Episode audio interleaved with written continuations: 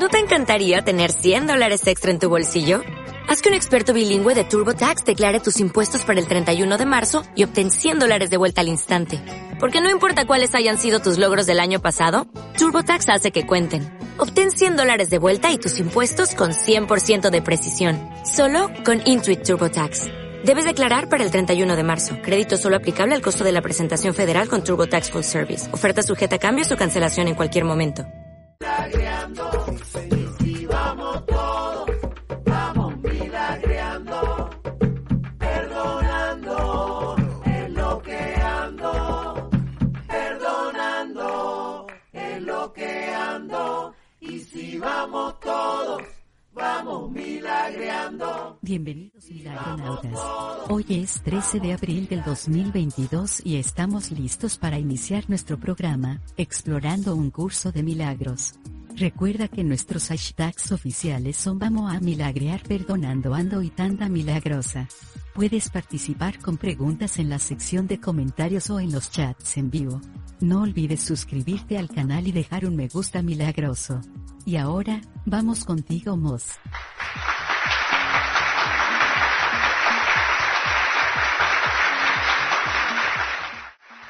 Hola, ¿qué tal queridos milagronautas? ¿Qué dice la buena vida? ¿Cómo estamos? Espero que muy bien y ya listos y dispuestos para esta exploración.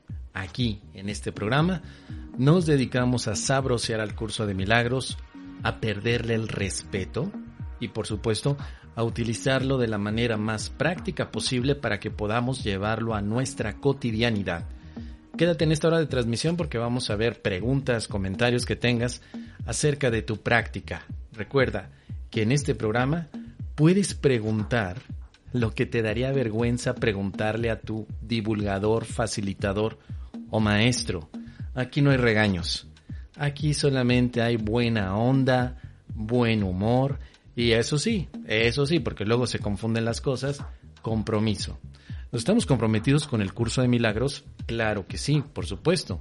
Pero eso no significa que no lo podamos campechanear, sabrosear, echarle ahí eh, un poquito de crema a los tacos para que de esta manera nos sepa riquísimo el tema de un curso de milagros. Por eso es muy importante que te suscribas al canal, suscríbete si no lo has hecho, déjanos ese me gusta milagroso que tanto le gusta Lupita, la asistente virtual, y por supuesto comparte, comparte esto por todos, todas tus redes sociales. Ya sabes que estamos superando la meta que nos habíamos puesto de 22 mil milagronautas. Ya estamos más que superada la, la, la meta porque ya somos 22 mil 20 milagronautas. Y bueno, pues sí, ya está más que superada, porque 22 mil y luego 22 más, bueno, pues ya estamos avanzando. Así que ya sabes, si quieres acompañarnos en esta experiencia de explorando un curso de milagros y además consideras que este programa puede ser de luz, de alegría, de claridad para alguien más, suscríbete, comparte y por supuesto deja el me gusta milagroso. Eh, ya tenemos aquí de bolón ping pong una pregunta de nuestra querida Ani Torres, así que vámonos, vámonos derecha la flecha, porque si no, ya sabes que empiezo yo a contar aquí historias, que las cabras se me van al monte, que si a Chuchita la bolsearon, y vamos directo al tema. Vamos a escuchar a nuestra querida Ani Torres que nos dejó esta pregunta en el servidor Discord, que es la casa del milagro nauta, para que podamos entonces revisar desde el curso de milagros qué podemos hacer. Escuchemos en la bella voz de Lupita.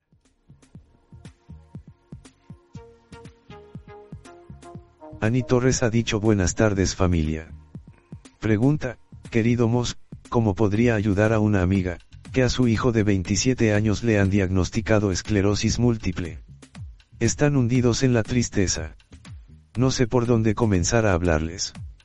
En lo particular volví a releer M5. ¿Cómo se logra la curación? Están en la etapa de la aceptación y buscando milagros en las oraciones y cuantas vírgenes y santos haya cómo hablarles qué es la creencia en la separación, que la enfermedad fue elegida, que el Hijo de Dios no puede sufrir, etc.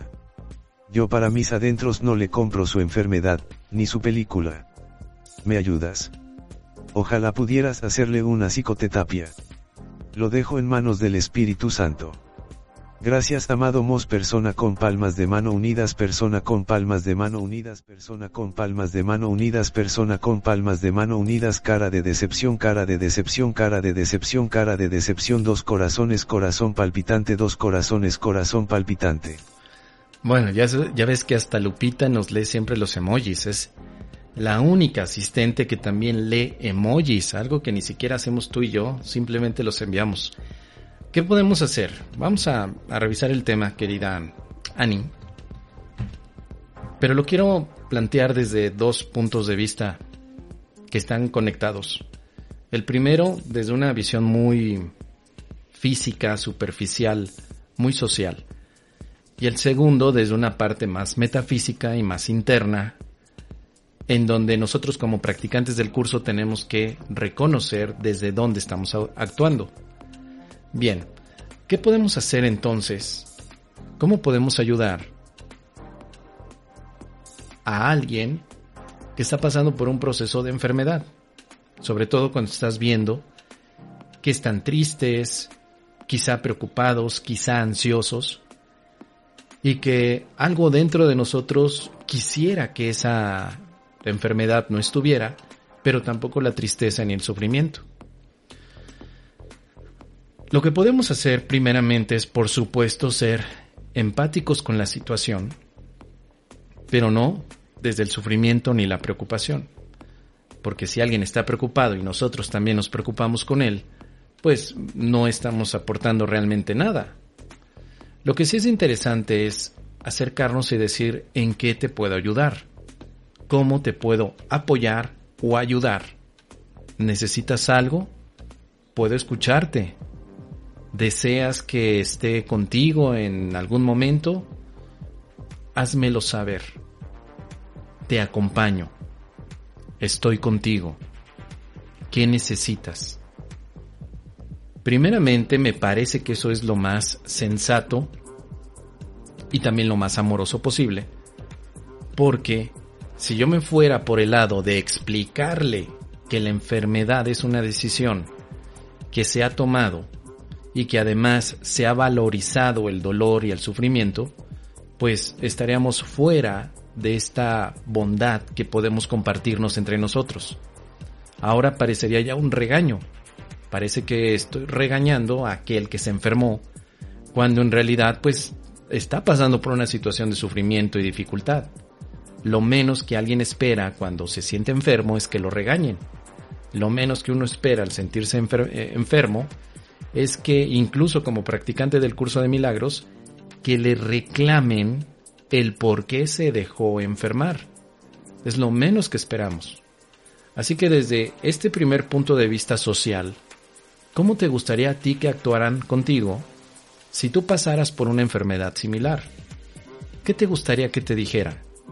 ¿Cómo te gustaría que la gente se acercara a ti? ¿Qué aspectos consideras que son válidos para por lo menos sentirte mejor a nivel emocional. La enfermedad, por un lado, te lleva a un sentimiento de dolor físico, pero también hay otro dolor emocional. Entonces, a nivel emocional es donde quizás sí podemos interactuar con los demás para ofrecerles alguna palabra de aliento, un consuelo, un acompañamiento que no se sientan solos, ni regañados, eh, ni mucho menos excluidos. Lo más importante es entonces, en ese primer punto, llegar al aspecto de estoy contigo, no estás solo. Pensemos siempre desde la visión de lo que nosotros podríamos necesitar. ¿Qué te gustaría a ti que te dijeran en caso que vivieras una enfermedad incluso una enfermedad tal como le estás definiendo, esclerosis múltiple. ¿Cuál sería para ti un acto de amor significativo? Quizá una llamada telefónica, tal vez una visita, eh, tal vez eh, un trato normal, por ejemplo, también. Una persona que ha sido a veces diagnosticada con una enfermedad difícil y complicada, esperaría que los demás lo sigan tratando de manera normal. Es decir, sin una cara de preocupación excesiva, sino simplemente haciendo las cosas, en lo que llega a este proceso de aceptación. Vemos entonces que la bondad sería el acto más amoroso que podemos tener, ya sea para estudiantes del curso de milagros que están pasando por una enfermedad, como para los que no lo estudian y simplemente están preocupados. A partir de ahí podemos tener algunas otras ideas desde el plano social. Si detectas que la persona o la familia que está siendo afectada tiene algún tipo de práctica religiosa o espiritual, eso le puede también dar, dar consuelo. Les podría recordar lo importante que es el seguir haciendo sus oraciones, como en este caso tú lo indicas, ¿no? El seguir pidiendo a los santos, si es el caso de esta familia, vírgenes, santos y bueno, todo aquello porque hay que entender que están viviendo por un proceso en el que la desesperación se está, eh, se está mostrando en todo momento. Entonces una manera de aligerar esa desesperación, bueno, pues es con este tipo de acciones que tienen de rezar a los santos, a, los a las vírgenes o hacer cualquier otro tipo de aspecto porque hay desesperación. Lo hemos hecho todos nosotros. En un acto de desesperación nos hincamos ante cualquier santo porque necesitamos el apoyo. Así que ver ese tipo de acciones no deberían de ser para nosotros como practicantes un motivo de ataque ni de separación, simplemente de compasión, compasión y comprensión.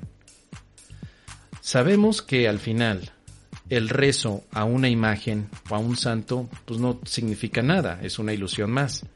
Pero eso no quiere decir que tengamos nosotros que ir a darles una clase de curso de milagros donde nos entiendan a la primera que eso es una ilusión. Porque entonces ya estaríamos en un deseo de atacar al otro, de castigarlo, de regañarlo, de quererlo, de quererlo corregir por nuestra cuenta. Así que lo más apropiado desde una visión social es ser empático en el sentido de si yo viviera algo así como me gustaría que me trataran, y también el ofrecimiento del apoyo y de una ayuda. ¿Cómo necesitas que te ayude? ¿Cómo te gustaría que yo te apoyara? ¿Hay algo en lo que te puedo apoyar? ¿Hay algo? ¿Sí? No sé, de pronto hacerte algo para que puedas almorzar. Tal vez ver una película juntos. Quizá disfrutar de un momento de relajación, de meditación, quizás si es que le gusta o si la persona dice acompáñame en esta oración, pues tal vez eso puede ayudar a que a nivel emocional se sienta fortalecida y que tú puedas incluso ahí hacer tu función milagrosa. ¿Sí? Bueno, ese es el primer punto social. Vámonos al, al punto metafísico. No es necesario hablarles de la creencia en la separación no es necesario decirles que la enfermedad fue elegida y que el Hijo de Dios no puede sufrir. Lo que es necesario es que tú lo tengas claro, no hacérselo saber a los demás. Si tú no lo tienes claro, si tú no tienes claro que la creencia de la separación es una idea equivocada, tú te preocupas. Te sientes entonces con una sensación de angustia porque no te sientes como parte de la situación. Al contrario, pides que el otro mejore porque tú no estás mal. Y sería básicamente el tema que nos plantea el canto de la oración cuando pides por otros algo que no pedirías por ti, que es uno de los errores de la oración. Pensar que hay alguien que tiene una enfermedad y yo no. Entonces, trato de pedir al Espíritu Santo que le quite la enfermedad al otro, pero yo qué tengo que hacer? Ese es el tema. La misma enfermedad que estoy viendo en el otro, yo también la percibo como real, porque de otra manera no habría una pregunta de cómo puedo ayudar. La respuesta sería inmediata, pues con un milagro. Con eso puedes ayudar, no hay nada más que hacer. más que ofrecer un milagro. Pero eso quedaría como que muy abstracto porque dirías exactamente qué milagro tengo que dar. Y no hay milagros exactos, solamente hay milagros de amor. Esto quiere decir que podrías haber dado una palabra, una sonrisa o simplemente tu presencia colocaría confianza en la mente que se cree enferma. Así que todo esto es muy importante, porque nosotros como practicantes y como maestros de Dios vamos a llegar a un punto en el que todas las enfermedades que vemos en este mundo siguen siendo la representación de una sola, que se llama culpabilidad. No estás viendo la culpabilidad, estás viendo la esclerosis múltiple, y eso ya te pone en un punto de distracción. La esclerosis eh, múltiple es un nombre que le damos a serio a, una manera en la que, en la que las neuronas están funcionando o no funcionando correctamente. Hemos dado ese nombre. Pero lo que se esconde detrás de eso que vemos es una mente, la tuya y la mía, que se vive culpable todavía, que se cree culpable. Así que no se trata de no comprar la película de la enfermedad, sino ir más profundo y no comprar la identidad de la culpabilidad. Empiezas por ti, Maestro de Dios. No soy culpable. Lo que estoy viendo no es un castigo por culpabilidad, lo que estoy viendo es una petición de ayuda. No tengo que preocuparme por la petición de ayuda. No tengo por qué estar triste por la petición de ayuda.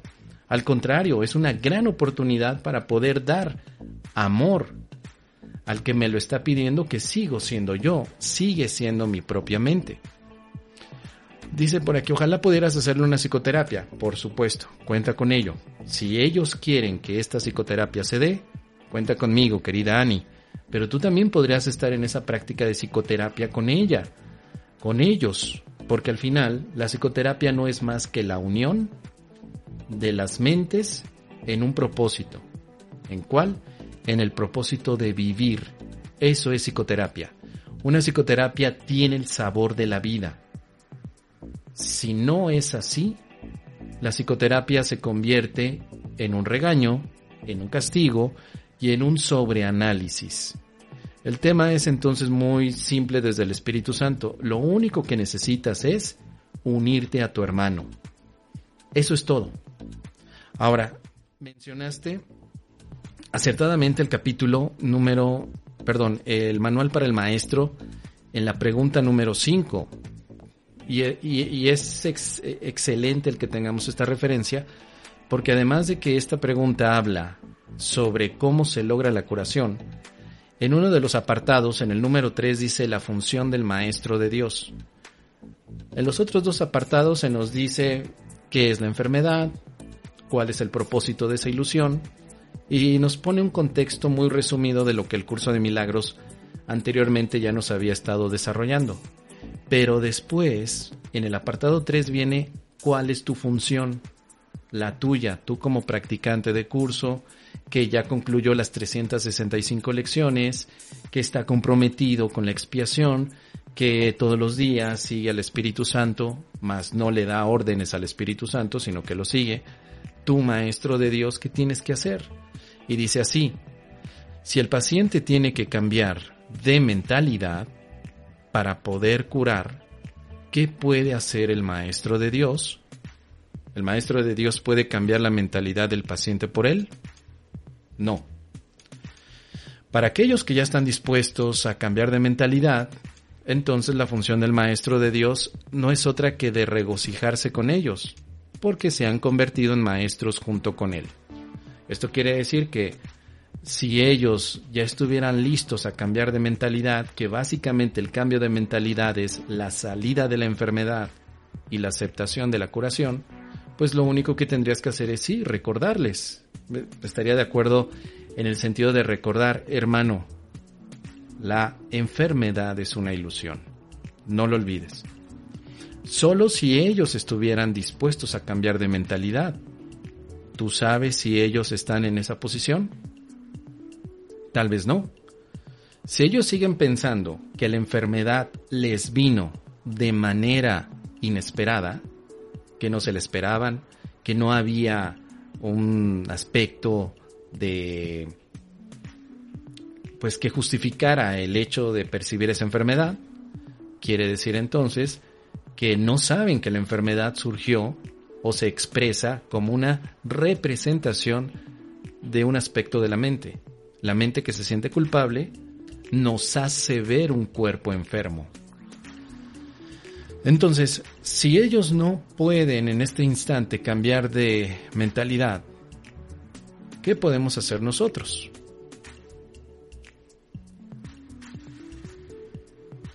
Tenemos una función más específica. Con aquellos que no entienden lo que es la curación. Estos pacientes no se dan cuenta de que ellos mismos han elegido la enfermedad, sino que por el contrario, creen que la enfermedad los eligió a ellos, no tienen tampoco una mentalidad abierta al respecto, porque el cuerpo les dice lo que tienen que hacer y ellos obedecen. No tienen idea de cuán demente es este concepto, pero ellos piensan que su cuerpo tomó la iniciativa de enfermarse. Nunca han considerado que fue su mente la que les hace ver un cuerpo enfermo. ¿Qué tenemos que hacer ahí? Bien, lo que dice el párrafo 2, esto es lo único que hay que hacer, querida Annie. A nivel social, que fue la primera parte de, este, de esta charla, trate de darte sugerencias que puedes llevar a cabo dentro de la interacción que puedas tener con estas personas. Ahora, a nivel como practicante y desde un punto de vista más metafísico, tú representas la alternativa que ellos habían olvidado. Por eso te decía, es muy importante que sepas cuál es esa alternativa. ¿Cuál es la alternativa que ellos olvidaron? ¿Cuál es la alternativa que la mente olvidó? ¿Cuál es?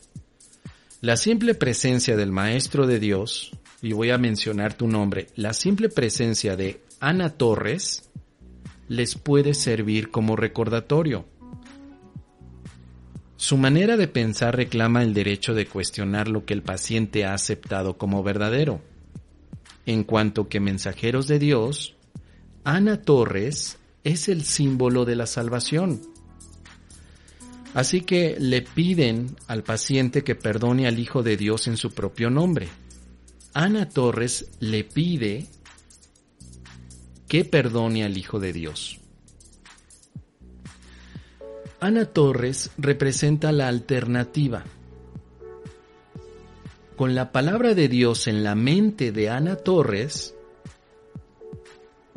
ella va como una bendición, no para curar a un enfermo, solo para recordarles que hay un remedio que Dios ya, les dio. Ana Torres no va a curar a nadie, solo va a ayudar a recordar el remedio que ya se nos dio. El remedio no es quitarte la esclerosis múltiple. El remedio es no eres culpable. No hay ningún tipo de culpabilidad en ti. No eres culpable. Ese es el mensaje que Ana Torres tiene que dar. No solo de palabra, sino como una vivencia. Ana Torres llegará por ese momento completamente inocente y sin sentirse culpable, aunque sea durante un instante. Ana no se siente culpable ni se cree culpable y puede entonces mostrar este mensaje a los pacientes que se le hayan asignado. Así que no son las manos las que curan, no son las no son sus voces las que pronuncian la palabra de Dios. Ana Torres va a dar sencillamente lo que se le ha dado. Así que la pregunta que te hago, querida Ani, ¿qué es lo que Dios te dio para que tú también se lo des a ellos? Y no estamos hablando del libro azul.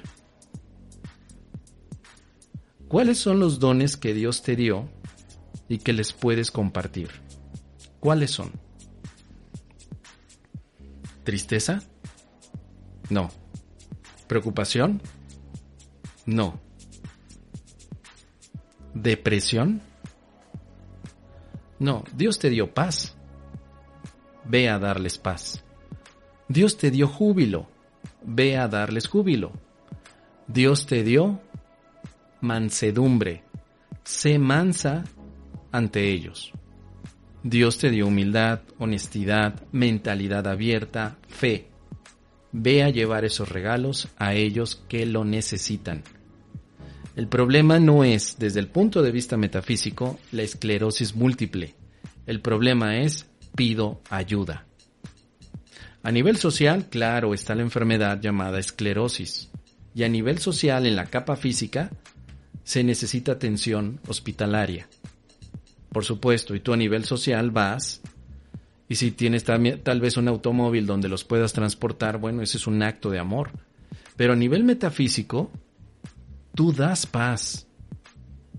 No estamos hablando a nivel metafísico de la enfermedad de esclerosis múltiple, porque no existe. Metafísicamente no existe. Entonces, ¿qué es lo que trabajamos? La separación. Solamente una parte de mi mente se siente separada. Así que voy a exhortar a mis hermanos a que se aparten de la muerte. He aquí, Hijo de Dios, lo que la vida te puede ofrecer. Si yo voy con el paciente a entregarle alegría, le estoy diciendo, he aquí lo que la vida te puede ofrecer, alegría, diversión. Algunas personas que se han conectado a este programa han estado, porque me lo han contado, con enfermedades terminales a este programa de Explorando un Curso de Milagros. Lo que me han dicho que les ha funcionado de lo que yo he dicho en, en este programa no es leer el libro, sino en el aportar carcajadas a su vida. Y qué bueno que así funcione.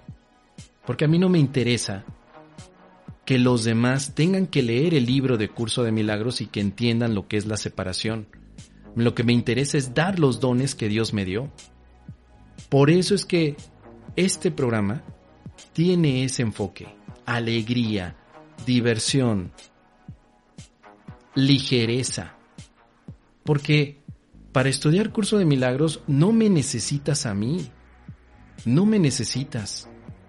Y no necesitas a ningún maestro físico en el mundo para estudiar curso de milagros. Necesitas saber leer tener tiempo y dedicación. Pero lo que sí necesitamos todos es ese momento de aligerar las cosas. Y me han escrito estos amigos para decirme, me gustó tu programa el día que te cambiaste de cara, me gustó tu programa el día o reía carcajadas cuando contaste tu mantra, eso me hace sentir mejor. Listo, con eso he podido contribuir en lo que es el plan de la salvación.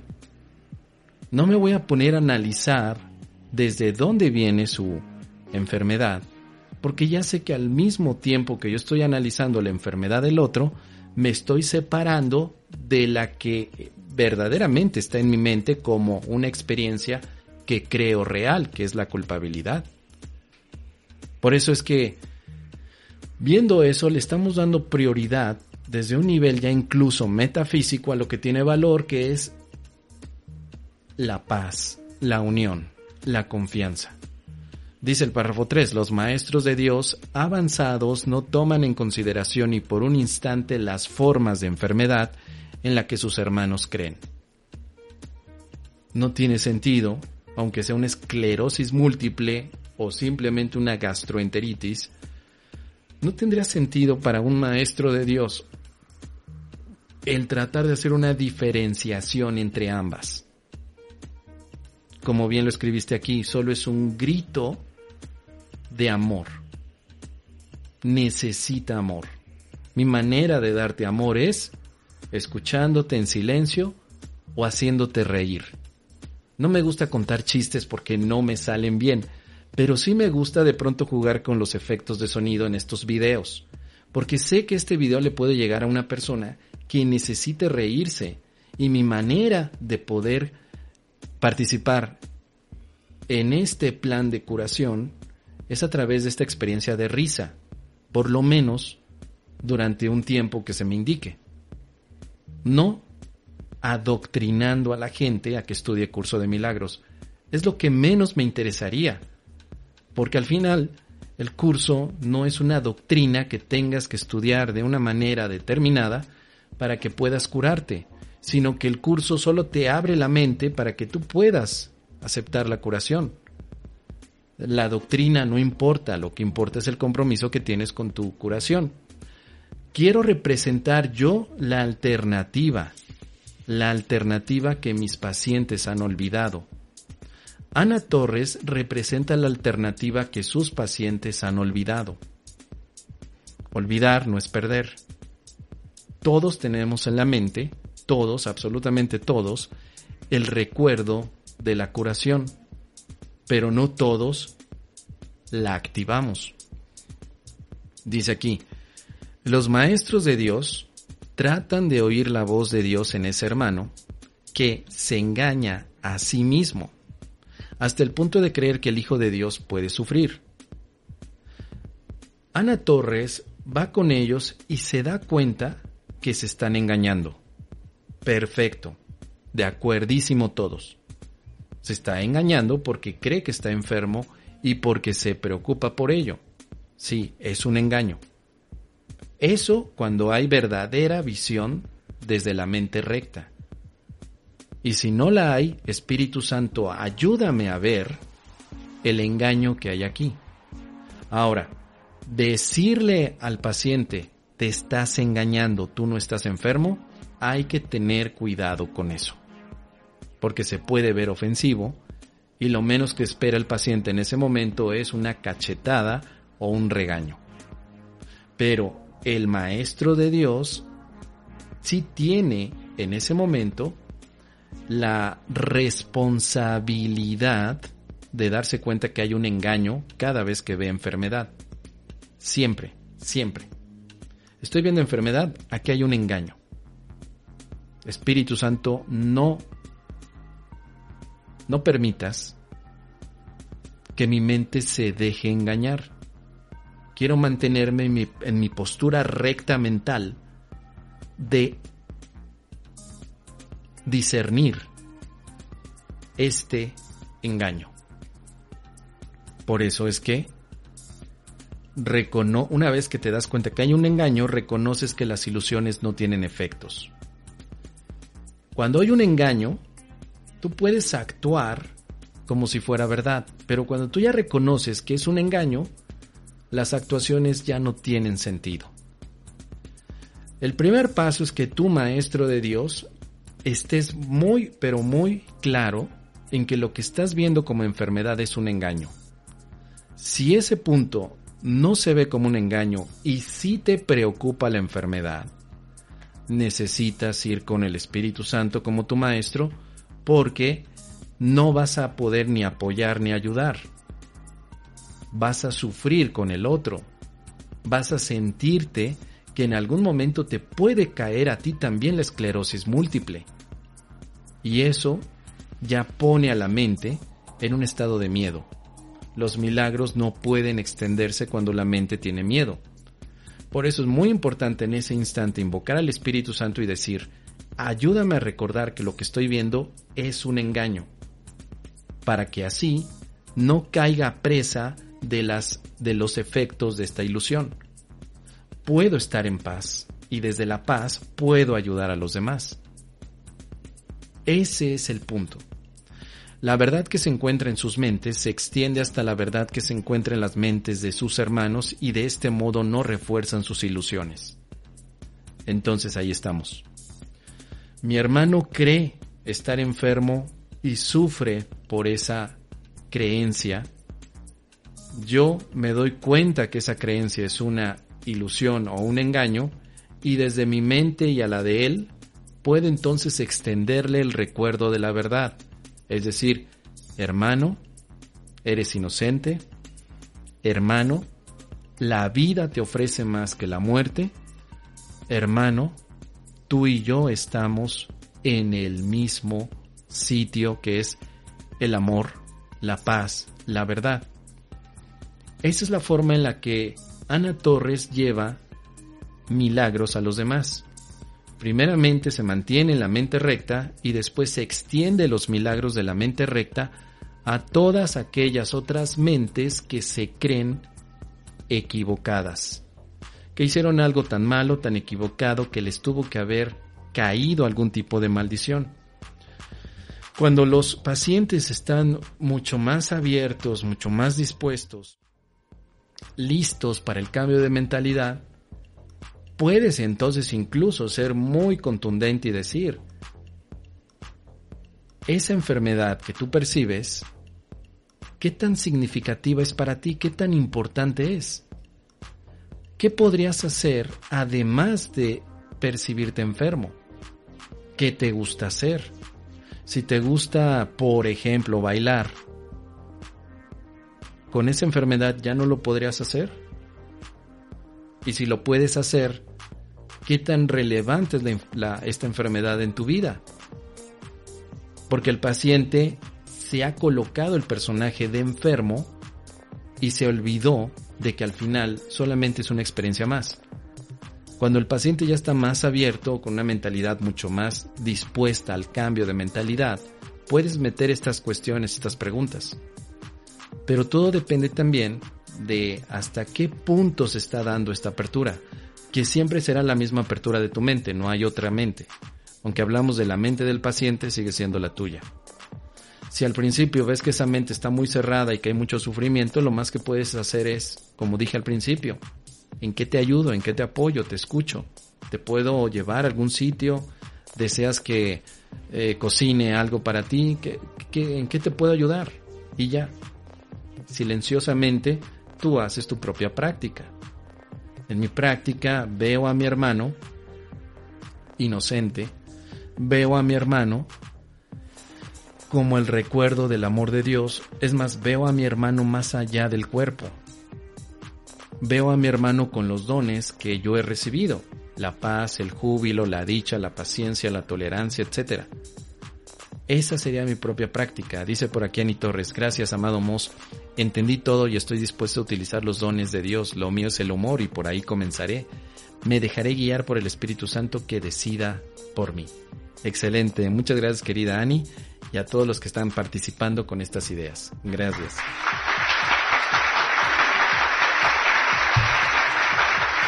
El Tomás ya salió aquí con su con su nuevo mantra que dice relajo la raja, se me arruga la verruga.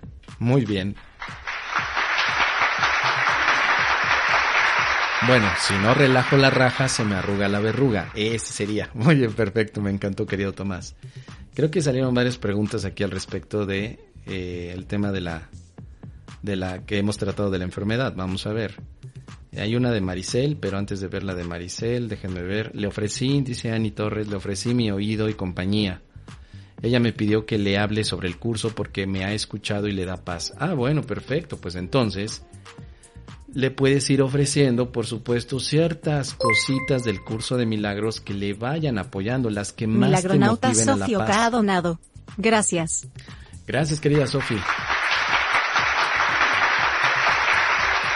Mi sugerencia es que si ya está abierta el curso, le des esas pequeñas perlas del curso que a ti te motivan a sentirte amorosamente.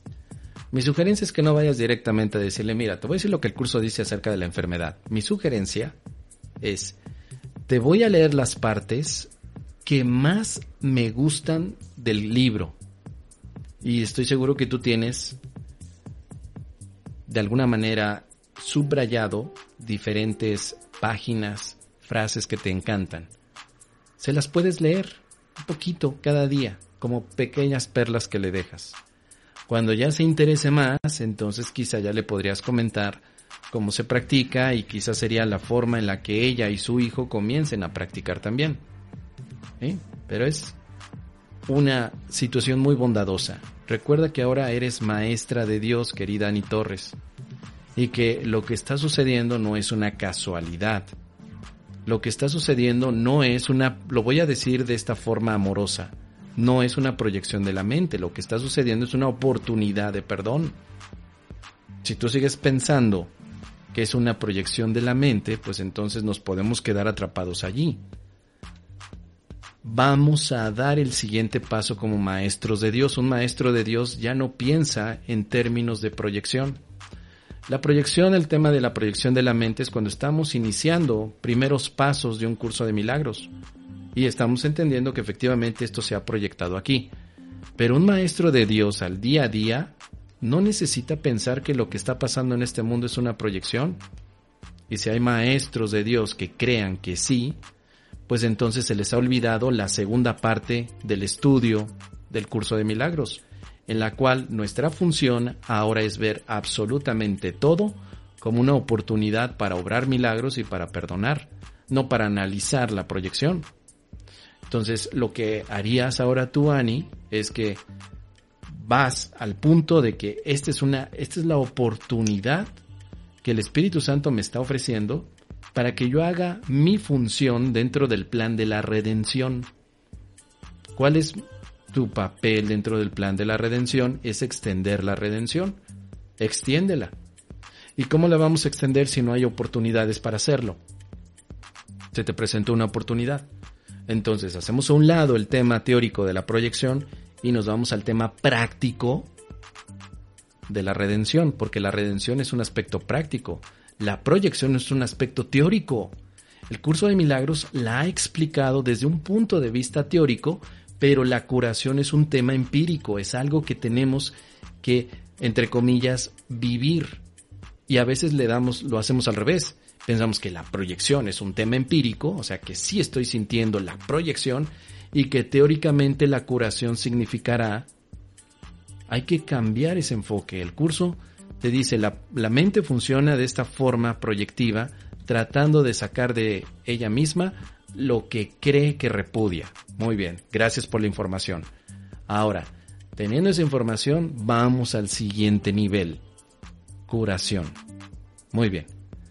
¿Qué necesito curar? Todo lo que se te presente ante ti y que represente separación. Perfecto. Esto representa separación, listo. Vamos a curar. ¿Qué hay que hacer?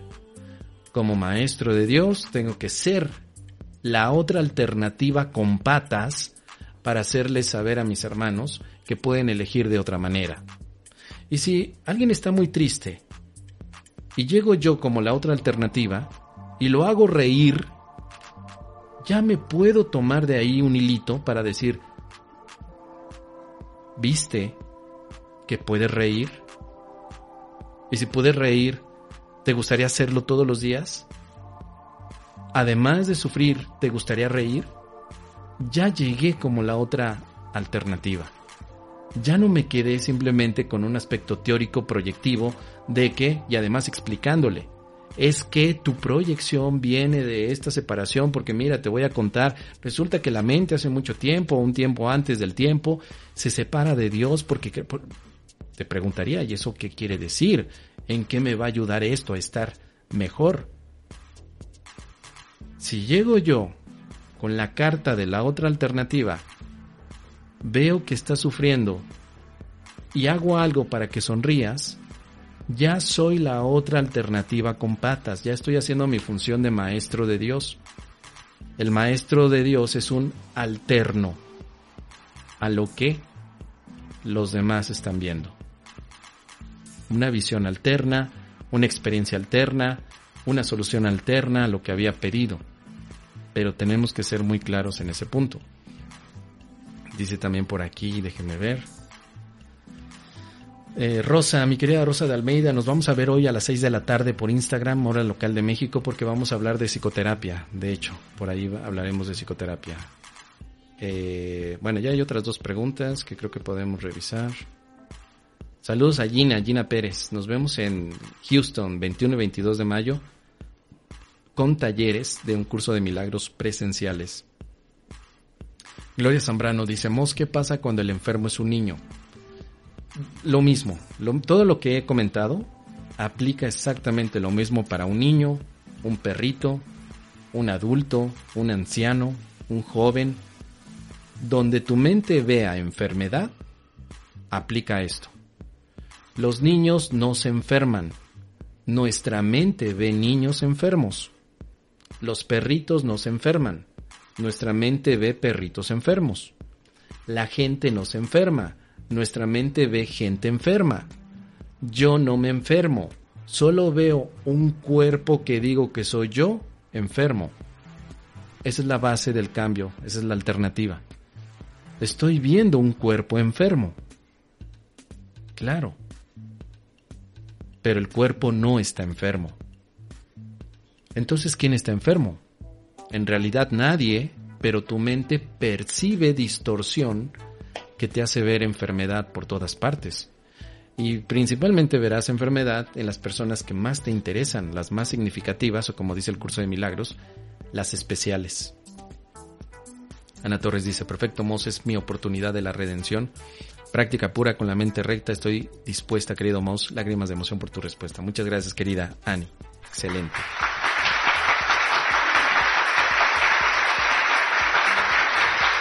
Ahora vamos a escuchar la pregunta de nuestra querida Maricel. Vamos a ver. Bueno, nos dice primero Cristina Vázquez. Hola, Mo, saludos a todos. No sé dónde te encuentres hoy, solo espero que estés bien. Desde Costa Rica les mando saludines y bendiciones para todos.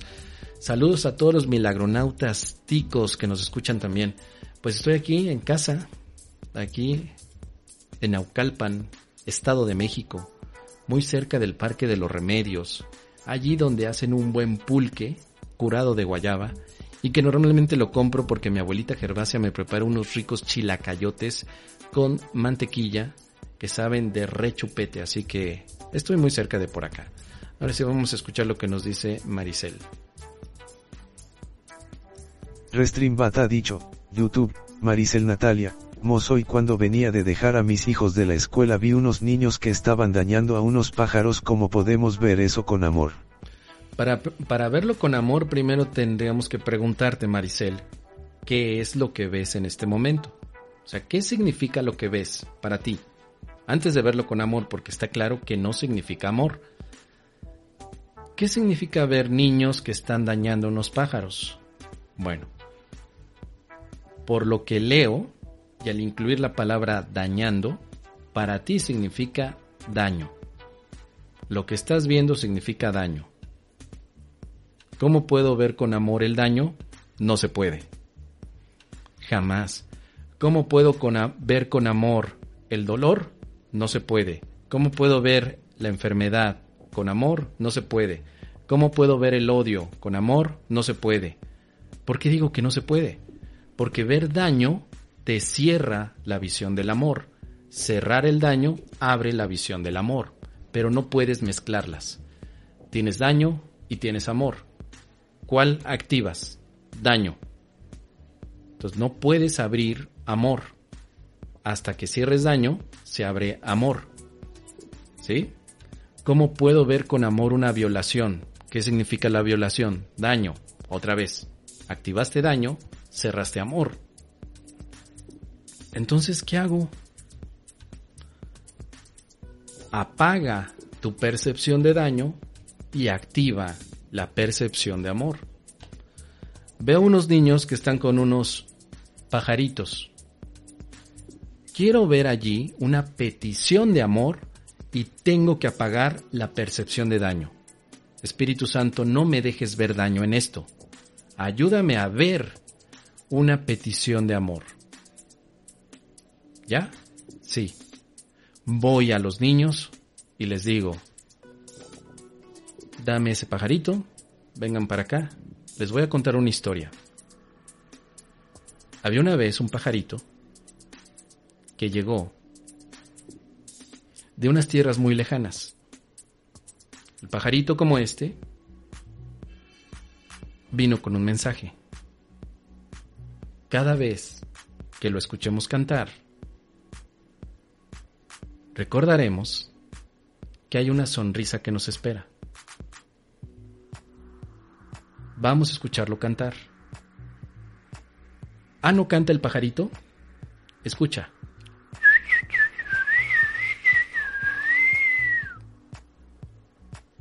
¿Te estás riendo? Perfecto. Escuchar al pajarito nos permite reír. Así que no volvamos a hacerle daño al pajarito, porque si no, se nos va a olvidar reír. A ti te gusta reír, sonreír y estar feliz. A mí también. Vamos todos a reír en cada momento en que pensemos que a los demás les puede hacer falta algo, pues esta risa se las podemos dar. Y entonces en ese momento ya hiciste un cambio de significado total. Porque viste una petición de ayuda a la que contestaste, ¿sí? No te quedas de brazos cruzados diciendo, lo que estoy viendo es una proyección, una ilusión, no voy a actuar. No, claro que sí vas a actuar, pero apagas la percepción del daño y activas la percepción del amor. El amor es como un radar que detecta expresiones de amor o peticiones de amor. Acostúmbrate a pensar a tu mente como un radar, un radar, eso que hemos visto en las películas, donde identifican aviones que llegan, submarinos, cuando está el radar en el mar, o si está el radar apuntando hacia el cielo, está detectando señales. Tu mente es un radar. O detecta señales de odio o detecta señales de amor.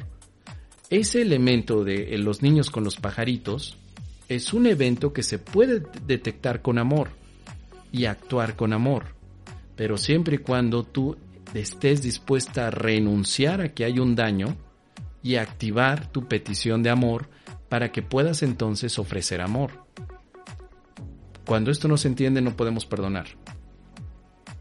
Como te digo, tú no vas a poder perdonar a niños que dañan pajaritos, pero sí puedes perdonar a niños que piden amor. Es diferente, tú no puedes perdonar a un violador, pero sí vas a perdonar a alguien que pide amor. Tú no puedes perdonar al que es culpable, pero sí puedes perdonar al que ves que cometió un error y que pide amor, etcétera. Por eso es tan importante el estudio de esta creencia de la culpabilidad en el curso de milagros. Y en una psicoterapia se trabaja lo mismo. La psicoterapia es todo lo malo que crees que has hecho solo es una interpretación que te diste. Lo único que has estado haciendo durante todos estos años de tu vida es pedir amor. Date amor. Nada más. No es problema de tus ancestros, no es problema de tus genes, no es ningún problema de tu vecino. Es tu problema de que te estás pidiendo amor pero lo disfrazas con el odio que los vecinos tienen a ti, tus ancestros tienen hacia ti o los conflictos que heredaste.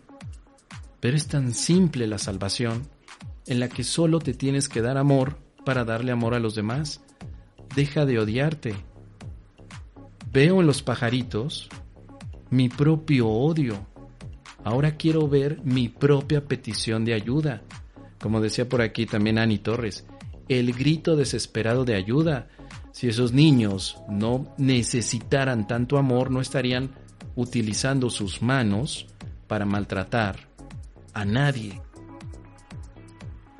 Ellos también tienen, por supuesto, toda la proyección de la que hemos hablado de la violencia, separación, odio, manipulación y control, porque ellos también participan del ego colectivo. Ahora vamos a participar del milagro colectivo que también se está dando. Por eso es que primero mi mente recta y desde la mente recta veo únicamente la petición de amor. Descarto absolutamente que esos niños sean groseros, dañinos o tóxicos y los veo como hermanos peticionarios de amor. Recuerda, apago una y enciendo la otra. Nunca pueden estar las dos apagadas ni las dos encendidas. Una se enciende, la otra se apaga. Están así unidas, ¿sí? Así. Entonces, miedo. Todo lo ves con miedo. Para que puedas ver con amor, apaga el miedo y enciende el amor. Si vuelves a apagar el amor, se enciende el miedo. Pero trabajan de la mano, pero no puedes mezclar el mole con el pozole.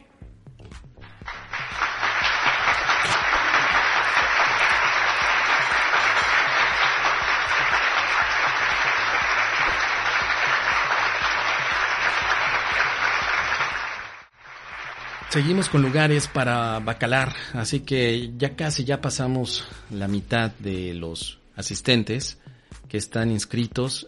Si tú quieres, todavía tenemos oportunidad. El primero de mayo cerramos con la promoción de 200 dólares para inscribirte. El primero de mayo.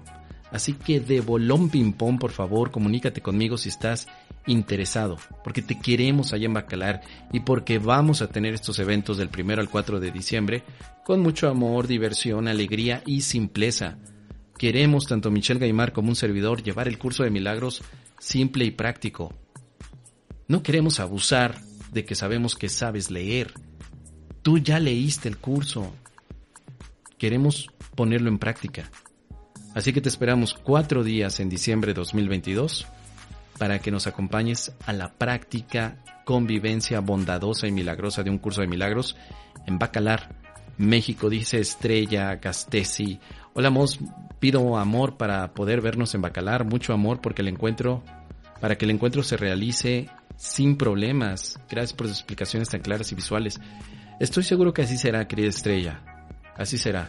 Y si no, pues siempre lo podemos ver con amor dice Estrella desde Barcelona. Y sé que nos vas a acompañar, querida Estrella. Entonces, tú nomás flojita y cooperando. Ponte en ese modo flojita y cooperando. Relaja la raja, porque si no se te arruga la verruga.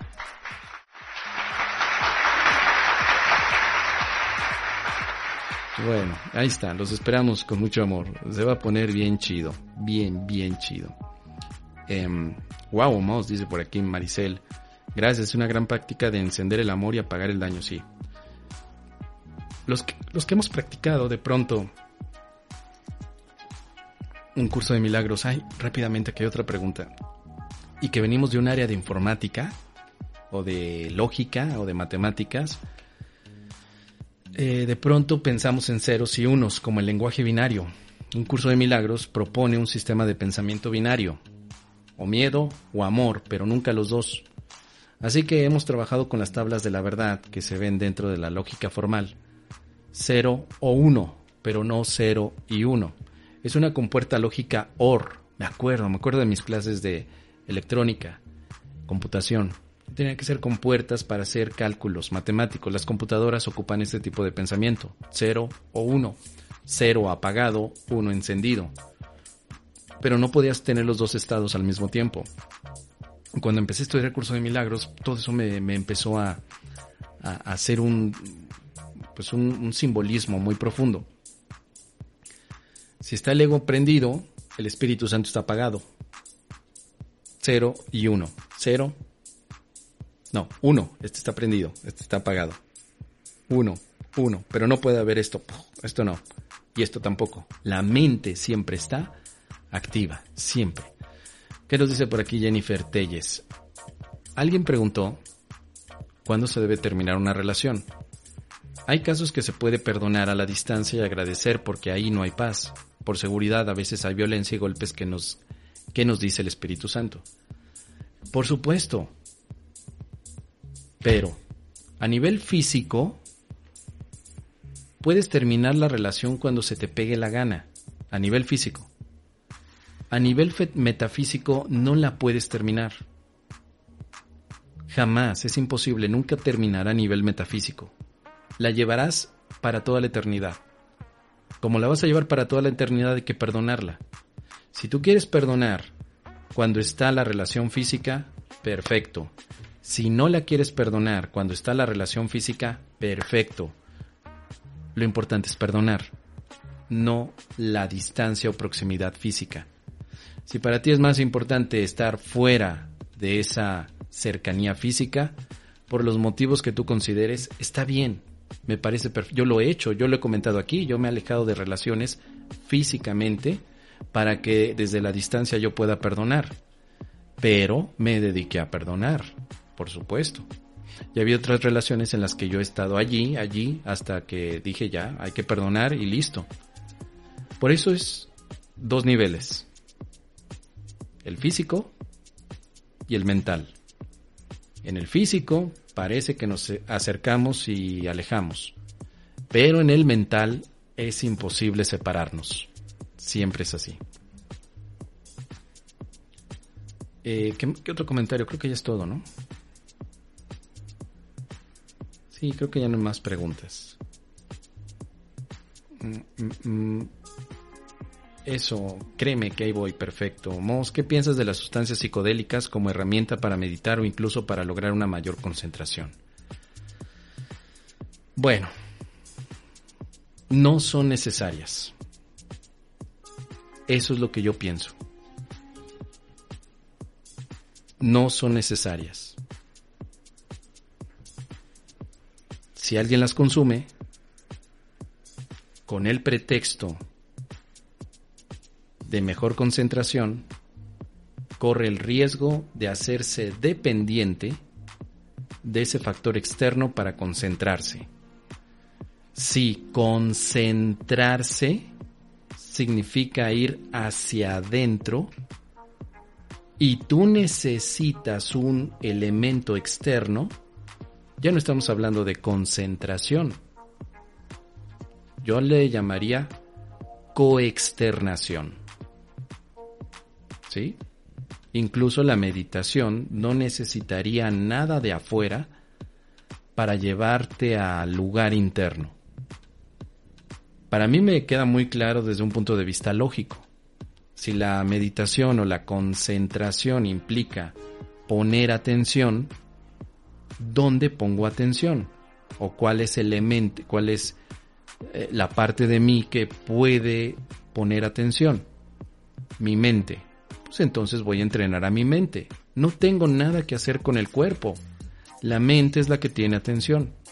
Por eso desde mi punto de vista, y tómenlo como una, una sugerencia o quizá como un comentario del tío Moss, no tiene sentido utilizar ningún tipo de sustancia, ni siquiera, no solamente las psicodélicas, ni sustancia alcohólica, ni sustancia alcalina, ninguna, nada fuera para que te lleve a una mejor concentración.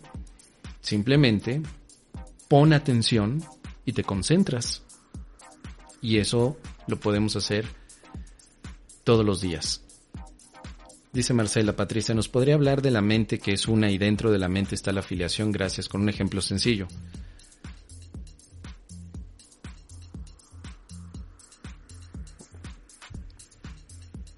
Es un asunto metafísico, Marcela, que no tiene ejemplos sencillos. Porque cuando tú pones un ejemplo, ya estás separando ese ejemplo de muchas otras cosas más. Si la mente es una, no podría haber ejemplos. De hecho, la eliminación de todos los ejemplos te daría la sensación de una mente que piensa, que extiende, que ama. Cuando yo digo, voy a poner un ejemplo del amor, y en ese momento te digo, mira, abrazo a una persona, este es un ejemplo. Alguien me dirá, otro ejemplo como si pareciera distinto. Ah, bueno, el otro ejemplo es sonreír. Muy bien, ya tengo dos. Dame otro ejemplo del amor. Pues el otro ejemplo es cuando escuchas a la gente. Tres ejemplos.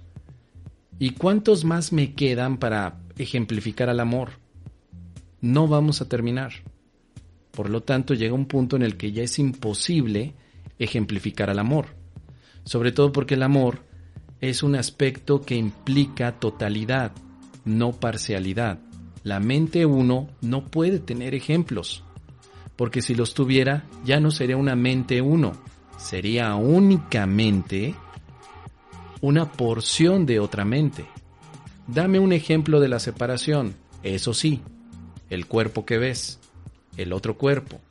Dame un ejemplo de todo lo que es distinto. Por supuesto, el color rojo, el color azul, porque ahí sí tenemos muchos, pero cada uno de ellos es diferente. La mente uno no es diferente. La mente uno es lo único que tiene valor. La afiliación es una idea de la mente uno. Por lo tanto, no hay ejemplo, pero puede haber una descripción. Eso sí, tal vez tu pregunta es, podrías describir a la mente 1, o tu pregunta puede ser, podrías explicar la mente 1, pero no podemos ejemplificar. Esto se parece al tema teológico de Dios. ¿Puedes ponerme un ejemplo de Dios? No se puede, pero tratamos de suponer que si Dios tuviera un cuerpo, Dios abrazaría a un niño pequeño y después decir, ese es un ejemplo de Dios.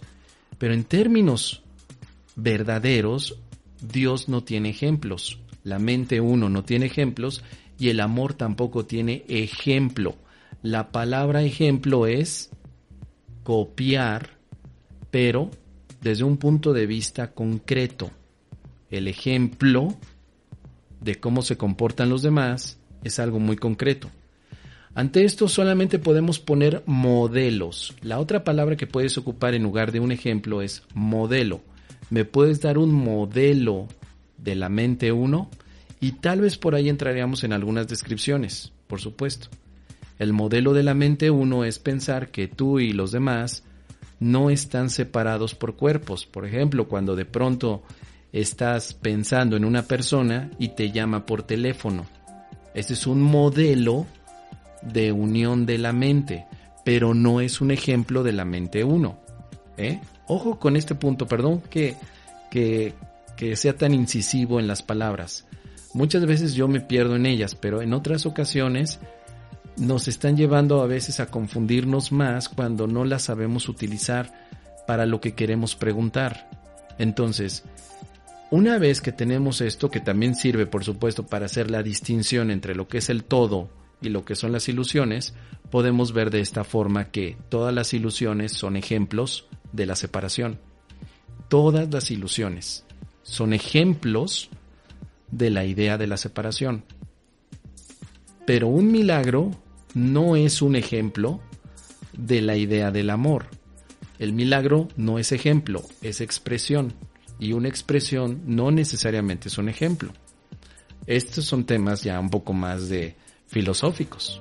Así que lo único que podemos hacer es practicar el curso de milagros para llegar a estos puntos. Mucho más que nos empiecen a, llevar. Por eso ejemplos sencillos sobre estos aspectos más ambiguos y metafísicos del curso no. Ahora, ya para concluir. Concretamente, cuando le das un abrazo a alguien, de manera incondicional, pues podríamos decir que hay una mente uno. Si quieres, así lo podemos ver. Pero ¿te das cuenta de lo que significaría simplificarlo ese punto? Y entonces alguien preguntaría, oye, pero entonces, ¿qué pasaría con aquellos que no se dan abrazo? Ah, ya me metí en otro conflicto.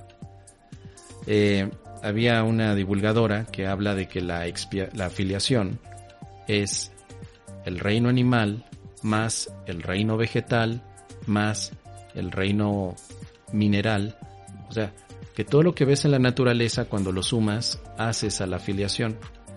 Y esta maestra probablemente lo esté diciendo porque trató de ejemplificar a la afiliación con cosas concretas. Y se olvidó que la afiliación no tiene ejemplos en este mundo. Pero al ejemplificar queda perdida en la idea de que la afiliación es la suma de las cosas, la suma de lo que ves, o sea, la suma de todos los seres humanos, más la suma de todos los animales, más la suma de todos los minerales, más la suma de, de todas aquellas cosas y categorías que están visibles. Y esa es una de las, de las situaciones que, que precisamente se, se llegan por un falso razonamiento. Si yo digo es que la afiliación es mi hermano y mi hermano es su cuerpo, entonces la suma de cuerpos es la afiliación completa.